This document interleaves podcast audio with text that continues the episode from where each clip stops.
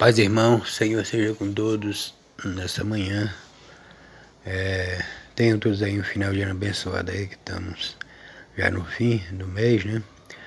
É, vamos ler aqui em 2 Coríntios 10, versículo 18. Porque não é aprovado quem a si mesmo se louva, mas sim aquele a quem o Senhor louva. Muito bem, temos aí a palavra de Deus Segunda carta do apóstolo São Paulo aos Coríntios, 10, 18. E como é que se dá essa essa troca aí? Que aquele que o Senhor, a quem o Senhor louva, como que Deus vai louvar alguém? Isso ocorre quando a pessoa se gloria no Senhor. O que é se gloriar no Senhor, propriamente dito? É tudo que te acontece, você atribui a Deus. Não importa se é coisa boa, coisa ruim, tudo. Atribui ao Senhor. Lembra quando perdeu tudo que, é que ele disse? Bendito seja o nome do Senhor. Senhor Deus, Senhor tirou aí, ó.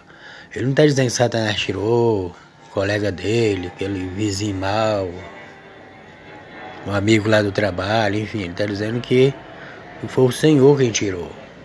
Então, observe que aí são as coisas ruins. Mas Jó está se gloriando a si mesmo no Senhor.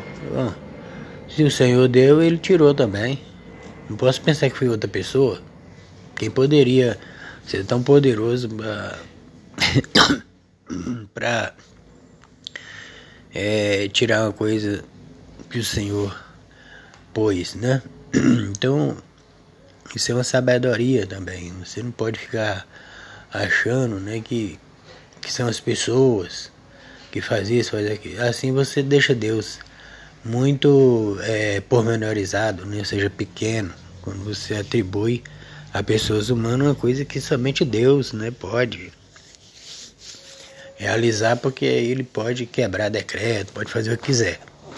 Então, é, é, é muito bom quando a pessoa entende isso, é, essa troca aí, né? Você se gloria no Senhor e depois é, você ser louvado pelo Senhor. O que, que é isso? Elogiado. Deus vai né, fazer isso por você sem precisar de você mesmo. Né? É, é se louvar, né? Deixa Deus fazer isso. Então, esse, esse verso 18 de 2 Coríntios 10 ensina que em tudo a gente deve se gloriar no Senhor.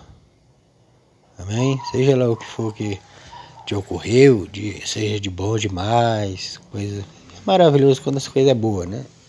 Isso aqui é até um pouco raro. A maioria é coisa difícil, né? Que nos acontece, mas é por aí, nós somos humanos e estamos sujeitos, né?